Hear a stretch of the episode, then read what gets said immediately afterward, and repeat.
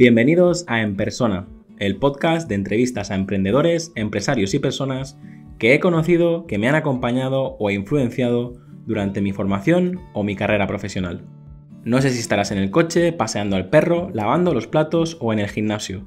Solo quiero agradecer que estés escuchando este episodio ya que has decidido invertir lo más valioso que tienes, tu tiempo. Encuentra este y todos los demás episodios en enpersona.com. Bienvenido Marcos, ¿cómo estás?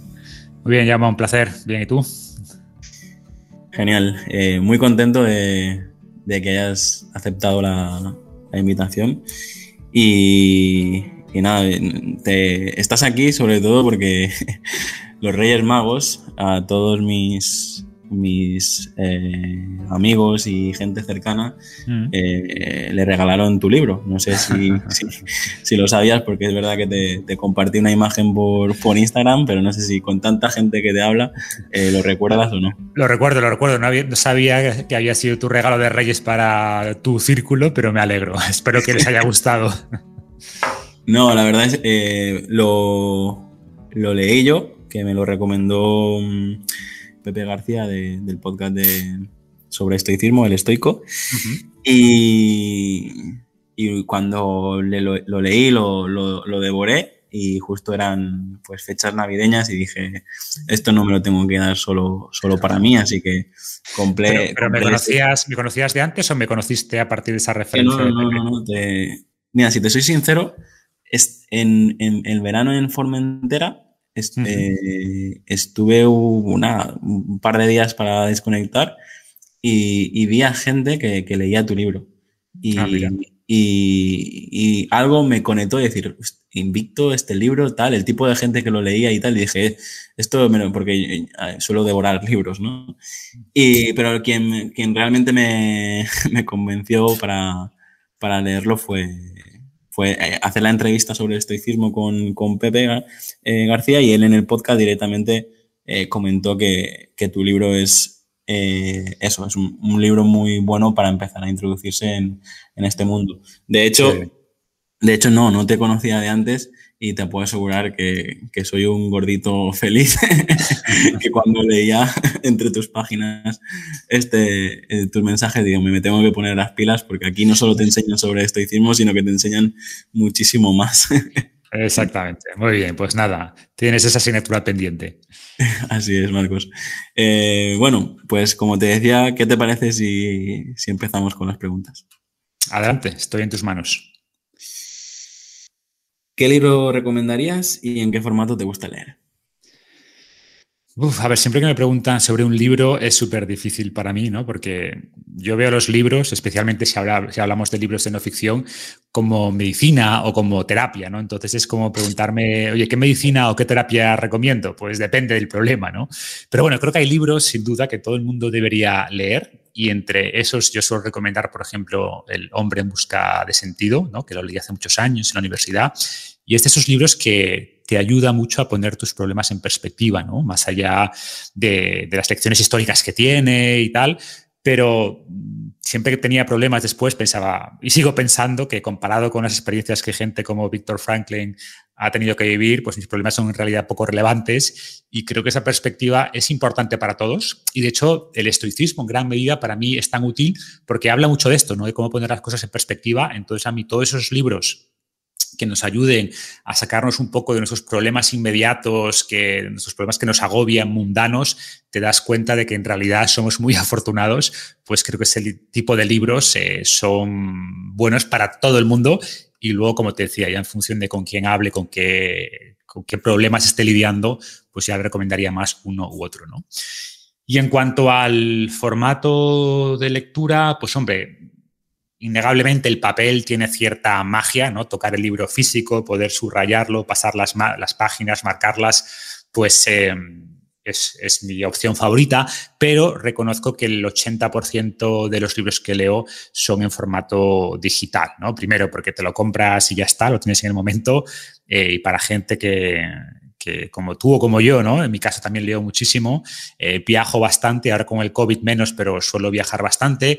Em, no tengo tampoco, mi, mi, forma de leer es bastante caótica en el sentido que puedo estar leyendo a la vez 8 o 10 libros, no soy de leer un libro entero y terminármelo, sino que leo muchos libros a la vez. Entonces, para eso el Kindle, por ejemplo, que es que, la plataforma que yo uso, y los libros digitales en general, pues son súper prácticos, ¿no? Puedes llevar un montón de libros en tu Kindle, eh, y luego la facilidad para tomar notas, para subrayar, extraer después esas notas de manera automática, pues de cara a lo que yo hago también mucho, ¿no? De sintetizar, de, escribir, de, de, divulgar, pues esa facilidad que te da el formato electrónico, pues es muy valiosa. Pues coincido plenamente en, todo y, además la definición que has mm, dado de la lectura también conecta un montón conmigo porque yo siempre digo que cualquier problema que te pueda suceder, hay un libro que, ha escrito sobre, seguramente un autor ha tenido el mismo problema, lo ha solucionado y lo ha contado con, un libro, ¿no? Y de hecho es, es que creo que es algo que, que muchísima gente todavía eh, no conoce o no utiliza, Marcos.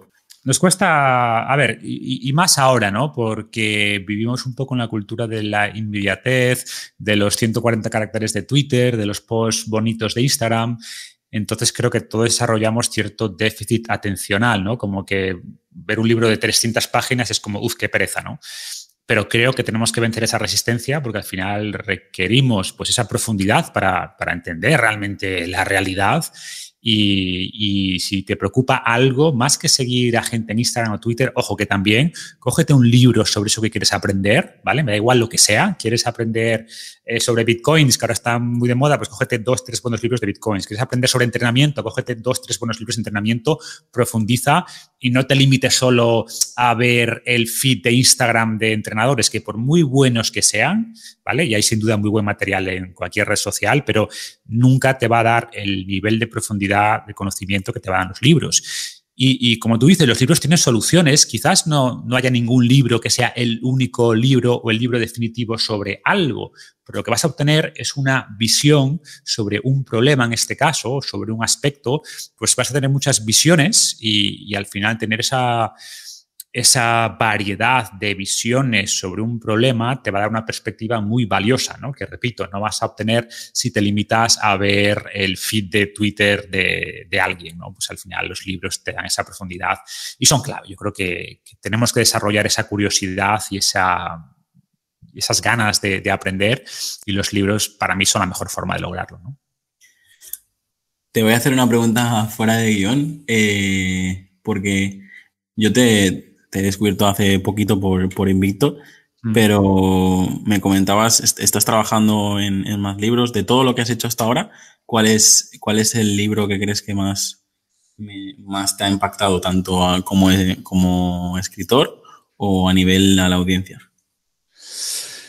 Pues, de nuevo, depende para quién, ¿no? Por ejemplo, hay libros como Desencadenado, que, es como el primer libro que escribí, que básicamente te explica entrenar y ganar fuerza y musculatura y habilidad usando solo tu propio cuerpo y para mucha gente fue un cambio fuerte en su mentalidad, ¿no? Pensaban que para estar en forma y tener un cuerpo con el que se sintieran cómodos tenían que ir al gimnasio religiosamente, hacer máquinas y se dan cuenta de que no. Entonces ese libro como que cambió muchas mentes. Eh, creo que el libro de salud salvaje también a mucha gente le supuso un cambio en la forma en la que ven la salud. Y de hecho sin ir más lejos, te juro que es casualidad, esta mañana me llegó un, iba a decir un correo, pero no es un correo, es una carta, una carta física escrita por una persona de, de, un pueblo cerca de Barcelona, se me acaba de olvidar, pero por ahí la tengo, eh, pues cómo descubrió ese libro en, una, en, su, en la librería del pueblo y como que le llamó la atención el título de Salud Salvaje, que lo leyó y que de repente cambió su vida, pues era una persona, un, decía un chaval joven, el típico, ¿no? Que bebía, que fumaba y no sé qué, y a partir del libro transformó la forma en la que ve su salud. Pues eh, este tipo de mensajes son súper satisfactorios y el hecho de que te llegue una, te digo, una carta física, que ahora tendré que ver de dónde, saqué, de dónde sacó mi dirección, eh, Entonces, pues ese libro también creo que generó bastante impacto en la gente. e Invicto, que fue el último libro, bueno, el penúltimo, porque hace nada he sacado otro, el penúltimo libro que tenía dudas sobre escribirlo, porque por un lado todos tendemos a encajonarnos profesionalmente, ¿no? Entonces yo estaba seguro que si escribía un libro nuevo de nutrición o de entrenamiento, a la gente le iba a gustar, pero pensaba, ostras, si hago un libro sobre filosofía estoica, a esto a la gente le va a traer o va a pensar que se me, que se me ha ido un poquito la pinza, ¿no? Y por suerte, no solo gustó mucho a mi audiencia, sino que me abrió a audiencias que antes no tenía, ¿no? Como que antes, pues yo en el mundo pues, del emprendimiento, exactamente, eso te iba a decir como ejemplo como el tuyo, ¿no? Gente que está en el mundo de la productividad, del emprendimiento, de, del desarrollo personal, pues que quizás no me seguían tanto, pues ahora de repente como que mm, se ha hecho, entre comillas, viral en muchas de estas comunidades, ¿no?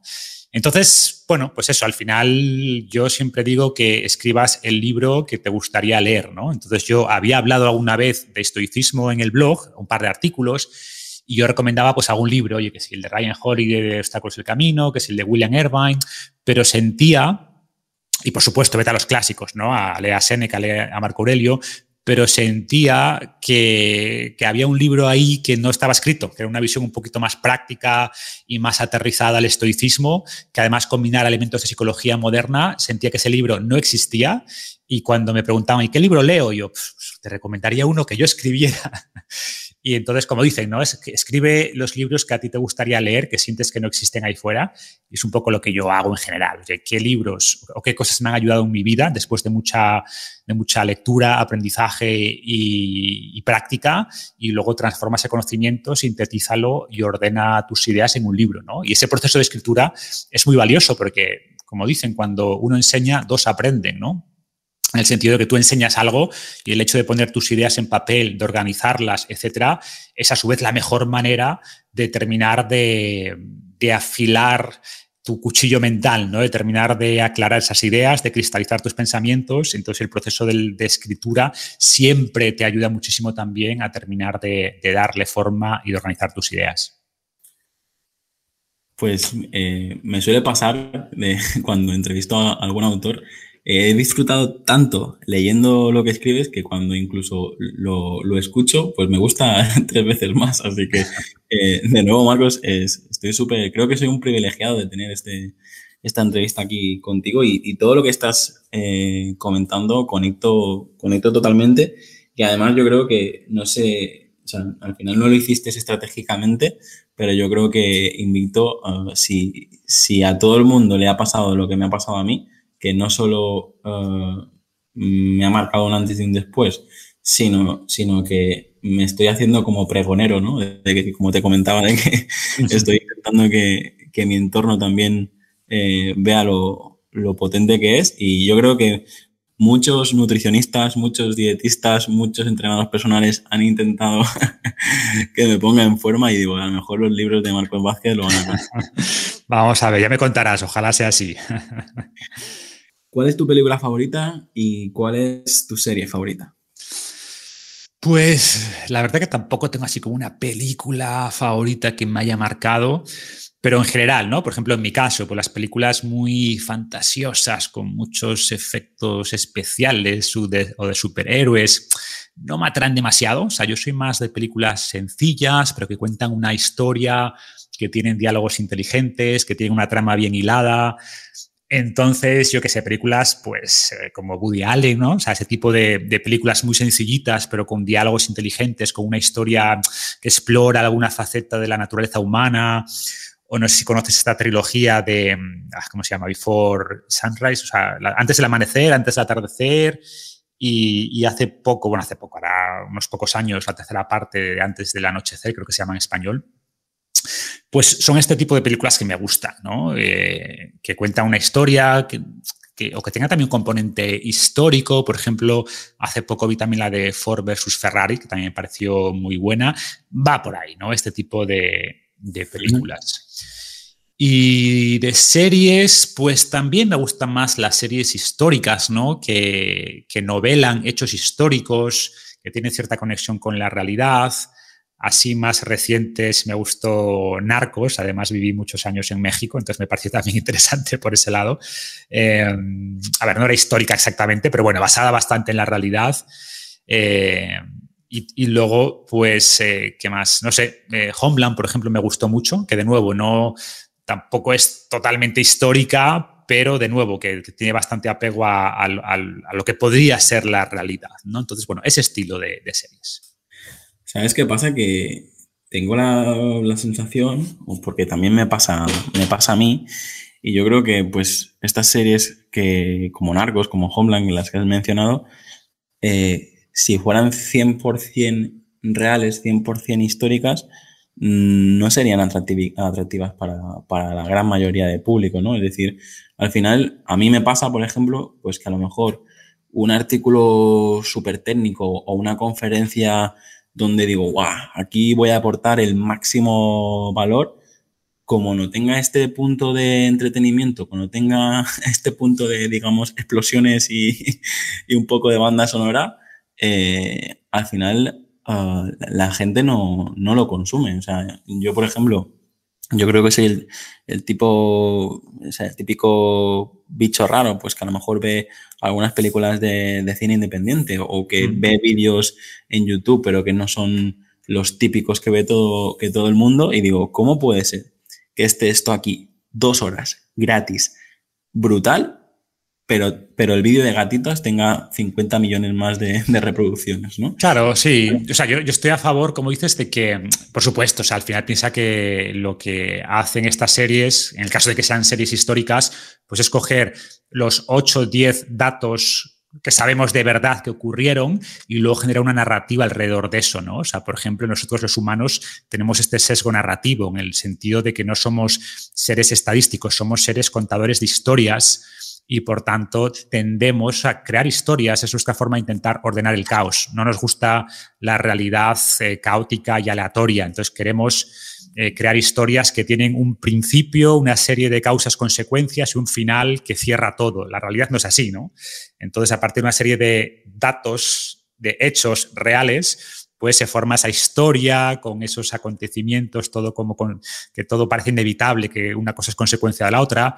Y, es eso, ¿no? Necesitamos que las cosas tengan un sentido y las historias, historiar la realidad, historiar los hechos, pues en el fondo es como intentar unir puntos a posteriori, ¿no? Diciendo, bueno, pues la historia que voy a contar es esta, pero por supuesto, a partir de los mismos puntos de realidad, por así decirlo, podrías haber trazado muchas otras historias, ¿no? No sé si, no sé si explico por dónde voy, pero un poco el mensaje es este, que al final la realidad es una, es una un montón de puntos de información y luego tú unes lo que los que te interesan para construir una narrativa. Entonces, al final, nosotros mismos nos construimos una narrativa de nuestras vidas. Mirando hacia atrás, unimos los puntos de cierta manera para construirnos una historia que más o menos le da sentido a nuestra vida. Pues un poco va por ahí, ¿no? Pero bueno, hay formas más interesantes eh, y más productivas de construir esas, esas narrativas.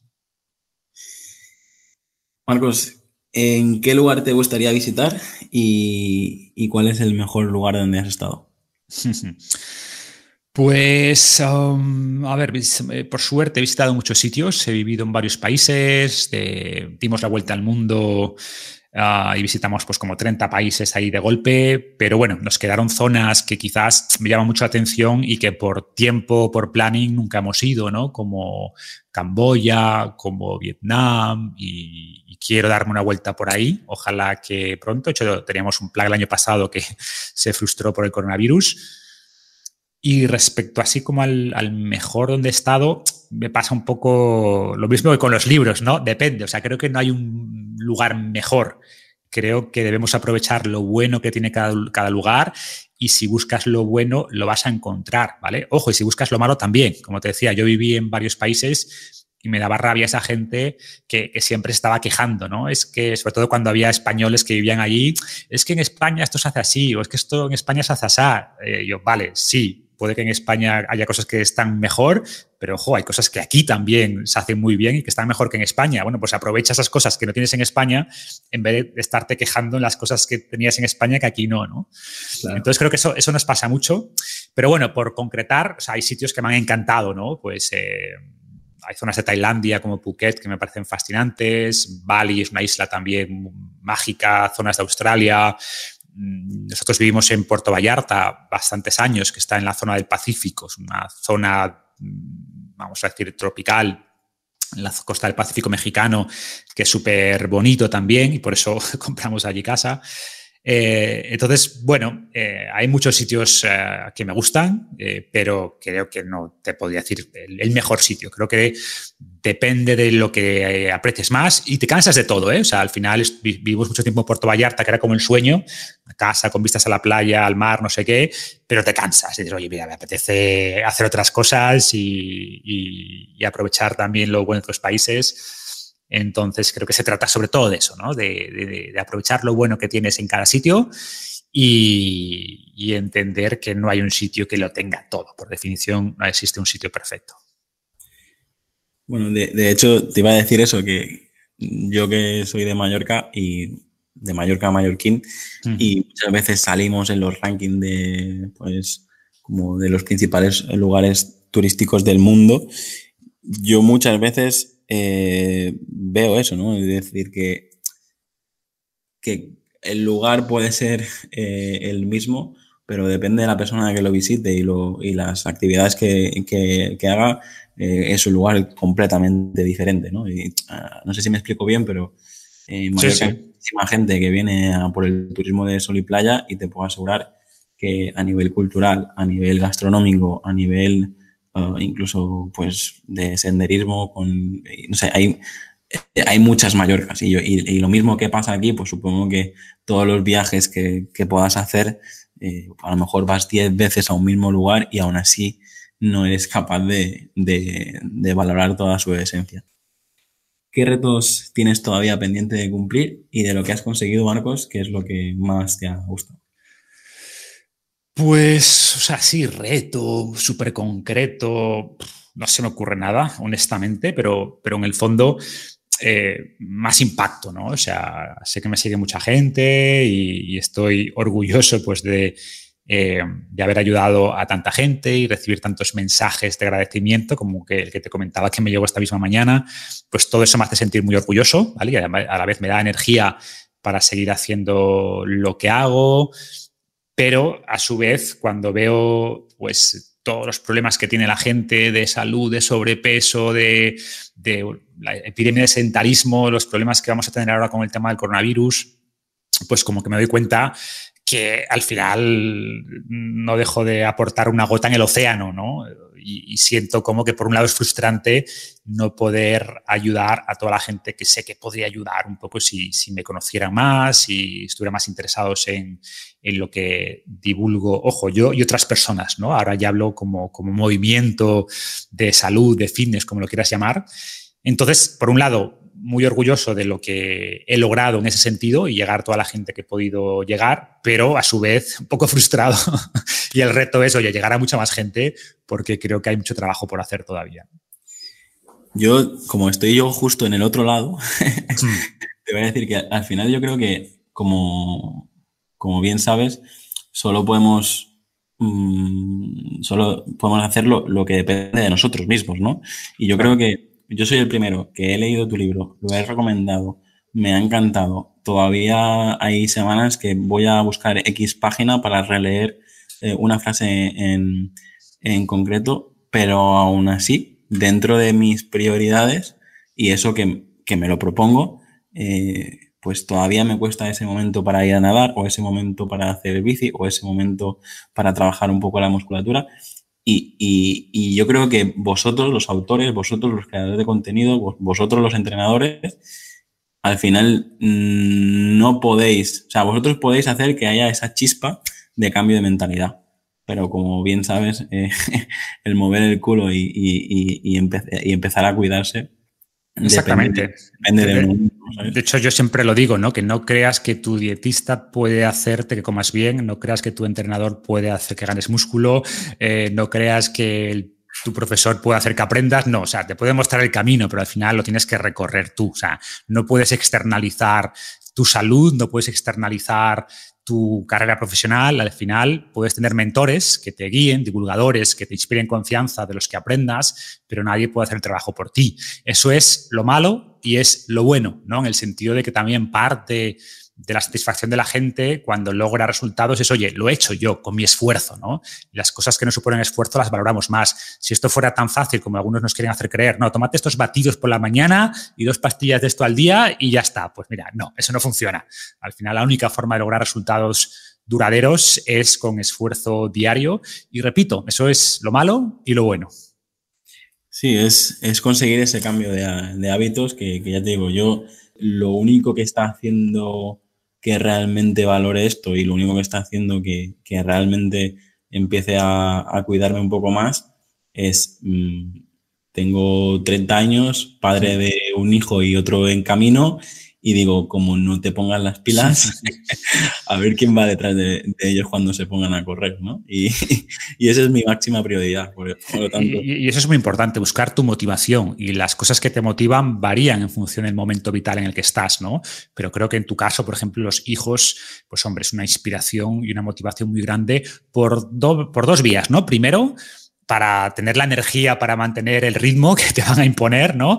Y creo que punto dos, y también muy importante, porque al final tú vas a ser su ejemplo, ¿sabes? Entonces, la salud de tus hijos, pues va a depender de lo que vean en casa. Oye, veo que mi padre se preocupa por lo que come, veo que mi padre da importancia a entrenar y mantenerse sano y tal, pues ellos le van a dar importancia. Si ven que su padre pues se descuida completamente y que su hobby es tirarse a comer palomitas todas las noches delante de la televisión, es lo que van a hacer ellos, ¿no? En gran medida, mm, por eso digo que es un, es, por un lado es el ejemplo que les vas a dar y por otro lado eh, el propio beneficio de poder hacer más cosas con ellos, estar más tiempo con ellos y creo que esa motivación, pues hombre, hay que aprovecharla, ¿no? A mí, ya te digo, en, eh, en casa el comer bien, comer comida ecológica, el cocinar bien, tal, todo esto, pues sí que me lo inculcaron y lo valoro muchísimo. El, uh -huh no, eh, no dejarte llevar por, por, toda la comida basura que nos ofrecen hoy en día. Pero por otro lado, eh, yo ahora, después de bastantes reflexiones, he visto que en, en casa no se ha practicado de, deporte por parte de mi, de mi entorno, de mis padres y, y, y círculo cercano. En, eh, y otra cosa que veo es que de pequeñito a mí nadie me enseñó a, a, a respirar bien. Y como no respiraba bien, no disfrutaba de ningún deporte que practicaba, porque he hecho judo, tenis, he hecho fútbol, he hecho tal. Y al final, eh, cuando aprendes a respirar bien y en vez de pasar un mal rato, disfrutas del entrenamiento, pues acaba siendo un, un hábito que se incorpora en tu vida que te, que, te, que te ayuda a tu salud. Pero cuando ves que todo el mundo da 20 vueltas al campo y tú llevas dos y estás, de, estás destrozado porque no sabes um, no sabes respirar, la gente se ríe de ti y luego, o sea, al final es, llega un momento que dices, algo aquí no cuadra. Pero por eso hay que, hay que trabajar todas estas cosas. Yo, ahora eh, él va a cumplir tres años y yo veo que yo le digo, cómete una manzana, cómete una manzana, no coges magdalenas, cómete una manzana. No me hace ni caso. En cambio, si yo voy a la cocina, me pelo una manzana y me, la empiezo a comer, él me suplica que él también quiere una manzana. ¿vale? Claro. Eh, esto yo, nadie, como te decía antes, por muy uh, bien que escribas, nadie va a hacer lo que tú escribes. Tiene que, tiene que um, experimentarlo él mismo. Pues en, yo he experimentado esto y veo que eh, cualquier niño al final lo que hace es imitar. Y como tú bien decías, eh, si yo empiezo a cuidarme, no solo va a ser salud para mí, para poder disfrutar de mis hijos y, y de mi entorno, sino que me aseguro de que ellos también se cuiden durante muchos años. A ver si lo consigo, Marcos, porque es un código de narices. No es fácil, no es fácil, pero bueno, repito, si fuera fácil todo el mundo lo haría, ¿no? Por eso necesitamos pues esta dosis de, de mentalidad, de conciencia para, para, para perseverar en ese camino. Marcos, aparte de escribir, leer y entrenar, ¿qué te gusta hacer con el tiempo libre? ¿Con qué te pasa el tiempo volando? Pues, a ver, nada extravagante, o sea, como te decía antes, nos gusta mucho viajar, ¿no? Eh, ¿Qué ocurre? Bueno, pues que el año pasado el tema del viaje ha, estado bastante limitado, pero también es cierto que quizás he aprovechado para conocer zonas de España que en las que nunca había estado y pueblos muy bonitos, ¿no? Entonces, ese, pasa un poco lo que tú decías antes. Me daba cuenta de que había estado en 50 países, había dado la vuelta al mundo y había muchas zonas de España en las que, a las que, bueno, que ni, conocía, ¿no? Entonces, pues aprovechamos un poco para eso. Me gusta pasear por la naturaleza, o sea, salir a la naturaleza siempre que podemos, hacer alguna ruta de montaña. Creo que es, que es muy distinto a simplemente salir a dar una vuelta por la ciudad. Y, poco más, a la verdad. Y luego, por supuesto, pues tomar algo con los amigos, pasar tiempo con, con, la familia, pero cosas bastante sencillas. O sea, que mi tiempo libre tampoco es así nada exótico. ¿Cuál dirías que es tu mayor virtud y cuál dirías que es tu mayor defecto?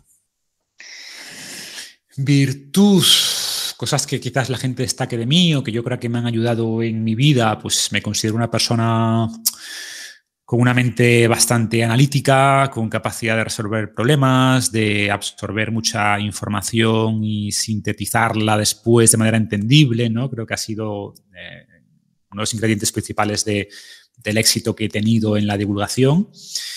Y en cuanto a defecto, bueno, muchos más numerosos los defectos que las virtudes, pero por ejemplo me cuesta desconectar, ¿no? Como que mi cerebro siempre está dando vueltas a cosas, me cuesta sentarme en la playa a mirar el océano, por ejemplo, o sea, tengo que forzarme a parar, ¿vale?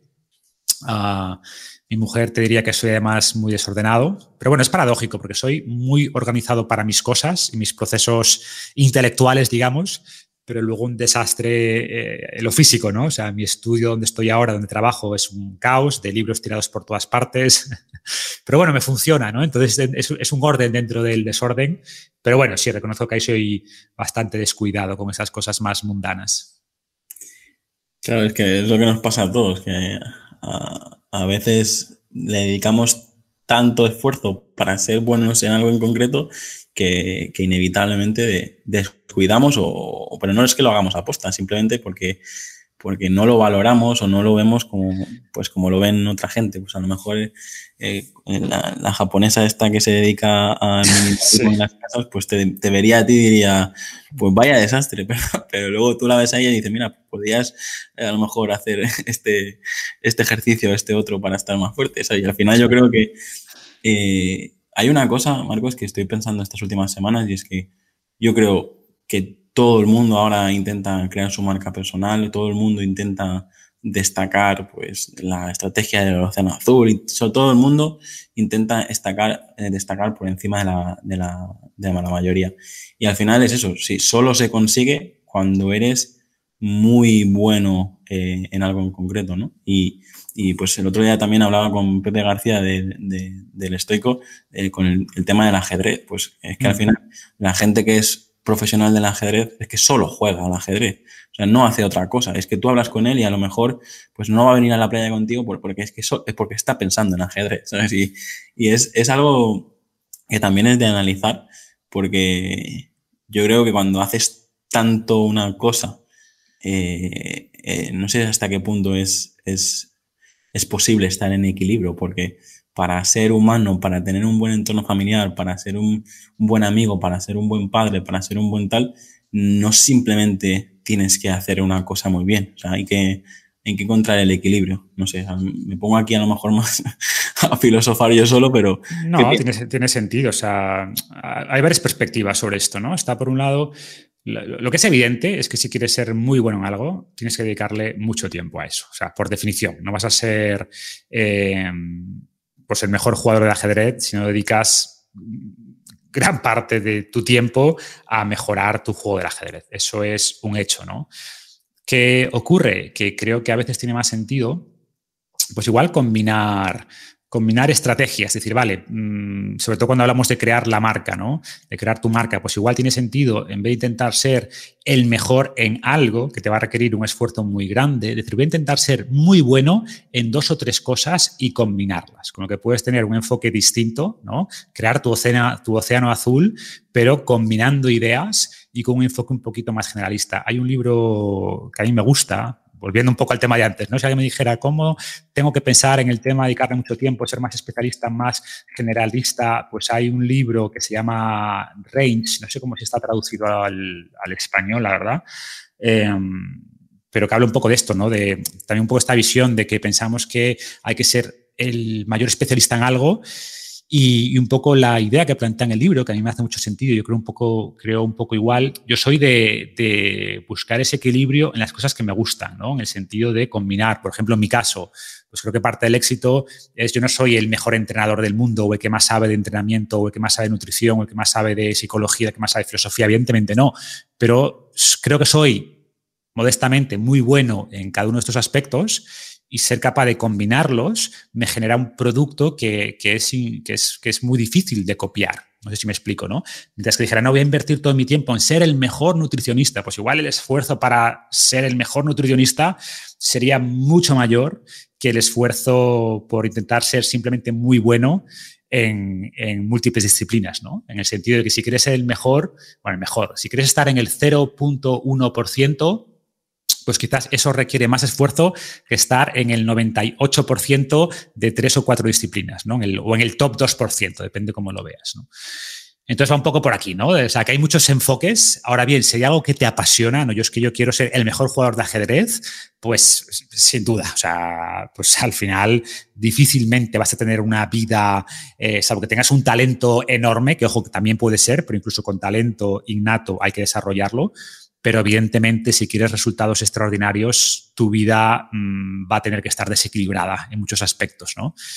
Eso es un hecho. al final el tiempo que hay es el que hay y hay costes de oportunidad en todo lo que hacemos. Se trata de tener los objetivos claros y luego ser capaz de, que, de definir cuáles son los, los, aspectos más importantes de mi vida y no dejar que eso se caigan, ¿no? También un poco la famosa parábola de las piedras. Si quieres meter una serie de piedras en unas grandes y unas pequeñas en un frasco, pues si empiezas con las pequeñitas, luego al final las grandes no entran. ¿no? Sin embargo, si lo haces al revés, metes primero las piedras grandes y luego vas metiendo las otras, pues las pequeñitas irán colocándose entre las grandes y al final meterás más cosas. Pues se trata de eso, de asegurar que tienes claro cuáles son tus grandes piedras y luego las pequeñas, pues las que caen, las que puedan caber, pues que quepan y las que no las dejas fuera. Y eso implica que no vas a poder hacerlo todo y que vas a tener que tomar eh, decisiones sobre qué no haces, ¿no? O sea, al final decidir lo que no haces es tan importante como decidir lo que haces. Wow, la verdad que es, esto ha sido un resumen de muchos aprendizajes que, además es que te digo, conecta mucho en, en todo lo que estoy haciendo yo ahora de hecho, incluso yo en mis consultorías, eh, a un caso reciente, eh, era una persona que se dedicaba al mundo de la fotografía y estaba frustrado porque de lunes a viernes se dedicaba al mundo de la fotografía y no, y no conseguía vender, no conseguía disfrutar, disfrutar de, su trabajo. Y luego eh, el fin de semana estaba pues eh, disfrutando con regatas, uh, haciendo vela y todo lo que sea uh, tema náutico. ¿no? Y en las consultorías yo, yo le comenté, dije, ¿por qué, ¿por qué no haces, en vez de ser mm, del montón en fotografía y en vez de ser del montón en la náutica, dice, ¿por qué no eres fotógrafo náutico? Y esta persona, eh, bueno, lleva años trabajando ya en, en, en, esto y te puedo asegurar que, que no solo disfruta del trabajo, sino que es lo que tú decías, es muy difícil de copiar porque eh, estar, saber moverte bien dentro de un barco pues con los tripulantes y todo, y además sacar fotos de calidad y que, y que la cama no se te caiga del agua, pues tiene su mérito, ¿no? Porque yo creo que la gran mayoría de gente acabaría mareado, ¿no? Lo siguiente, ¿no? Pues al final es eso, o sea, al final eh, me quedo muy, me queda muy claro esta, la metáfora de pues elegir dos, tres piedras grandes y, y a partir de ahí combinarlas para marcar la, la diferencia, porque es es algo muy similar a lo que yo he estado explicando todo este tiempo, pero honestamente tú lo has explicado mejor y, en menos tiempo. Muy bien, me alegro.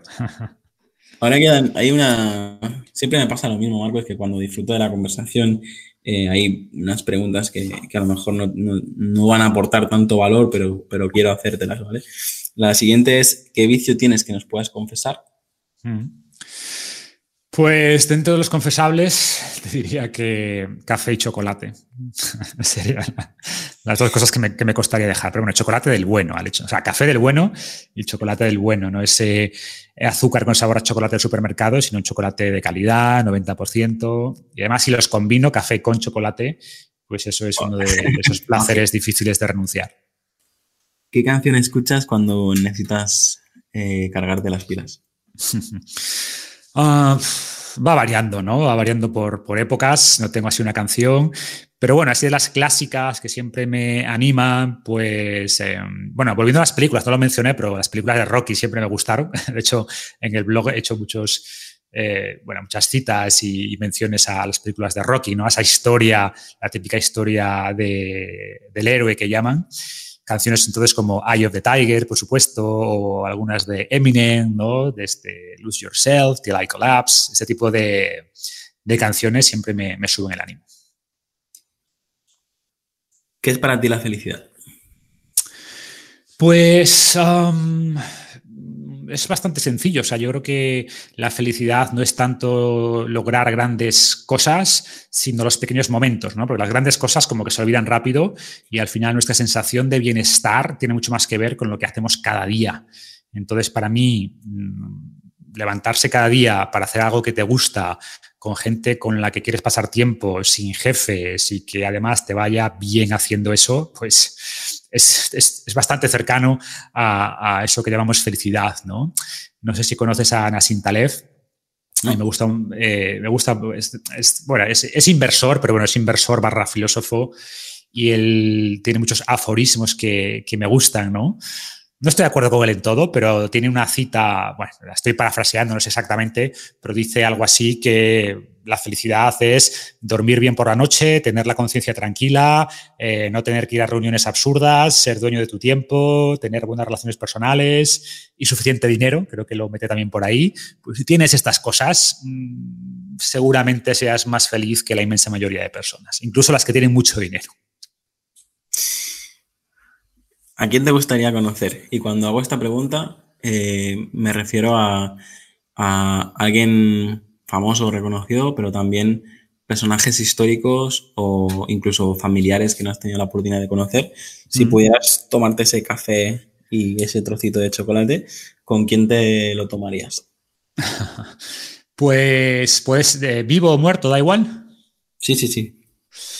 Pues volviendo un poco a la temática estoica, creo que no podría ser chocolate porque entiendo que no lo tenían todavía, pero, tomarme un café con Séneca o como con Marco Aurelio, ¿no? Y, ver un poco, pues eso, cómo era su vida de aquellas, cómo aplicaban estas ideas estoicas en su día a día, sin duda sería fascinante, ¿no?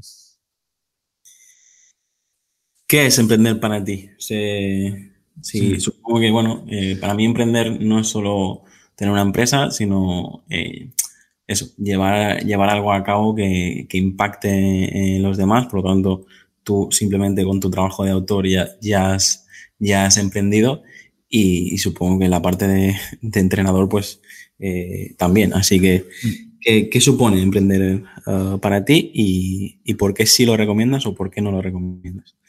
O sea, para mí emprender de alguna manera es convertir ideas en realidades, ¿no? Em, que a mí me gusta mucho, hay un, hay un bueno, emprendedor barra músico barra filósofo también, que es Derek Sivers, que a mí me gusta bastante, y él dice que emprender o crear tu negocio es como crear tu mundo ideal, crear tu utopía, ¿no?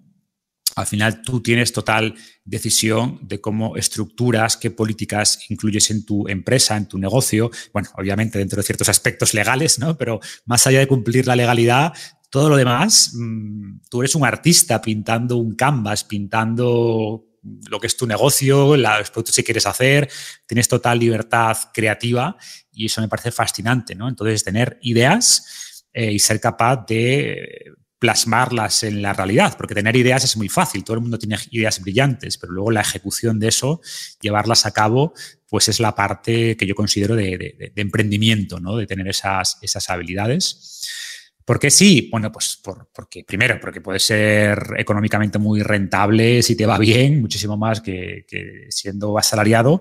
Y punto dos, desde un punto de vista de crecimiento personal, pues esa libertad que te da, ¿no? Libertad en todos los sentidos, libertad creativa, oye, tengo una idea y la voy a llevar a cabo, esto no tiene que pasar por un comité de empresas y lo aprueba mi jefe y el comité, no, las ideas que yo tengo las ejecuto y punto, y al final el mercado decidirá si es buena o mala, pero yo lo ejecuto con total libertad y como yo creo que debería hacerse, ¿no? Entonces, creo que a nivel de, desarrollo personal, creativo, etcétera, te da mucha libertad y luego libertad también, pues si te va bien, económica o aunque no te vaya tan bien en lo económico, pues libertad para definir tus horarios o desde dónde trabajas o, o con quién trabajas. Entonces, libertad en todos los sentidos. ¿no? Ahora bien, pues ¿por qué no? Pues porque no es fácil, evidentemente. Si fuera fácil, todo el mundo lo haría, ¿no? Esto no es para todos, eh, requiere ciertas habilidades, ciertas capacidades, eh, y no solo capacidades ah, de habilidades a desarrollar, que también, sino capacidad de tolerar más incertidumbre, de tomar responsabilidad. Eh, entonces, pues repito, no es para todo el mundo y no es fácil, y eso también hay que, hay que ser consciente, contar lo bueno y lo malo del emprendimiento. Vamos, Marcos, con las últimas tres preguntas, que no quiero robarte muchísimo más tiempo. Y la siguiente es, ¿cómo te gustaría ser recordado? Pues no tengo tampoco así grandes expectativas de legado. O sea, básicamente ser recordado como alguien que, que, intentó ayudar a las personas a vivir mejor y, y ya está. Y si me recuerdan así, me doy por contento. ¿Qué lema te define? Pues ah, me gusta esta idea, que si no recuerdo mal eh, era de Gandhi, ¿no? De, oye, que tu vida sea tu mensaje, ¿no? Es decir, sin duda me gusta divulgar, ¿no? Y poner mensajes ahí fuera, pero intento ser un ejemplo de lo que enseño como lema, ¿no? Y las cosas que, de las que hablo son cosas con las que he experimentado que he probado, que no solo tienen ese respaldo científico, sino que creo que son aplicables, ¿no? Entonces, esta idea de que tu vida sea tu mensaje, pues creo que es un lema que, me aplica o que intento aplicarme. Bueno, pues ya he terminado todas las preguntas y esta última pregunta, más que una pregunta, es si tienes algo que promocionar eh, o algo que, comentar. Has dicho que has sacado un nuevo libro recientemente, ya hemos hablado un poquito de él, pero un poco para devolver el, tiempo con, que has dedicado a, nosotros, a toda la gente que, que te ha escuchado hasta el final me, gustaría eso, que nos digas um, si tienes algo que, comentar, alguna historia, alguna anécdota o directamente algo que, quieras promocionar.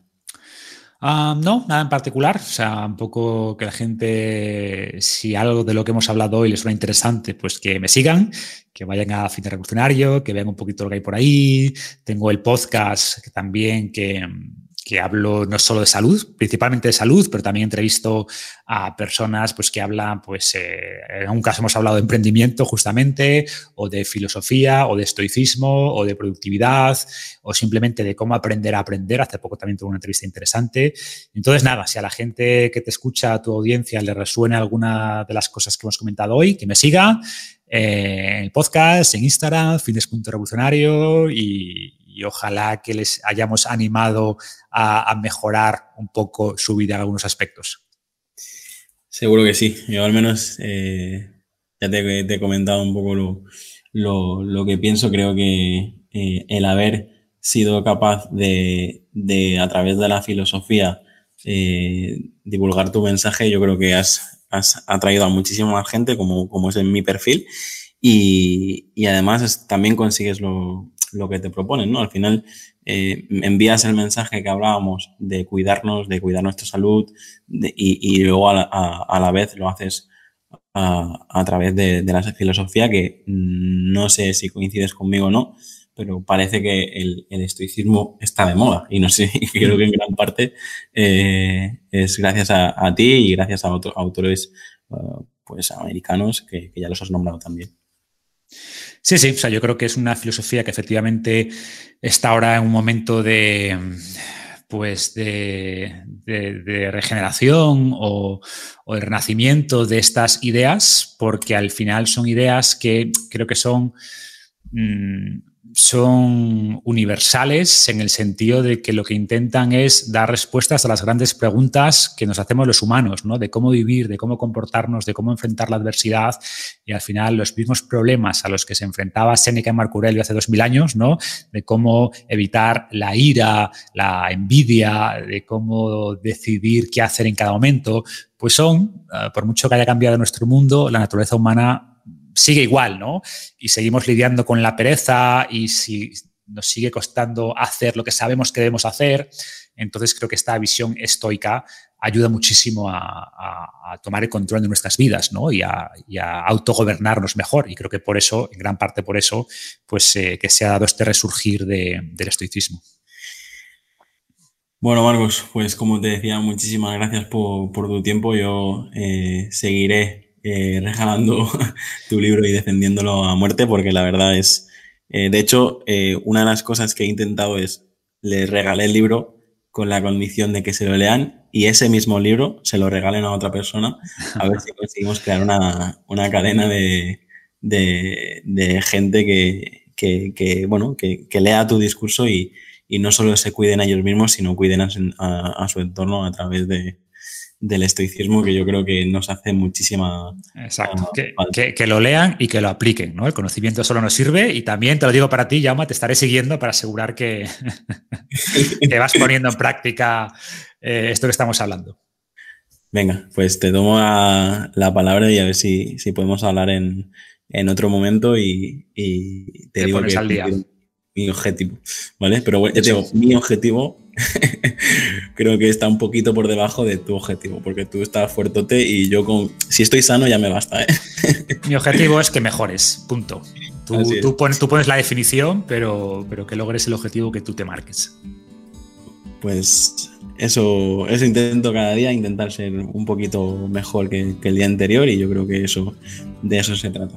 Un abrazo muy fuerte, Marcos. Muchísimas gracias por tu tiempo y ya te digo, pues ya sabéis todos dónde encontrarlo, en Instagram, en podcast, en página web, y si no vais a cualquier librería del, país y seguro que, que, si preguntáis por él, os, os, sacan todas sus obras que son muy buenas. Yo ahora mismo eh, voy a encargar eh, todos tus, tus, libros para, para poder eh, esa mejora que, que sea de, de, la mano de tu mano y a ver si, si funciona o no funciona. ya hablaremos. Ya me cuentas. Abrazo, llama, cuídate. Hasta aquí el episodio de hoy. Muchas gracias por escucharlo y compartirlo en redes sociales. Suscríbete en Apple Podcast, Evox, Spotify o YouTube.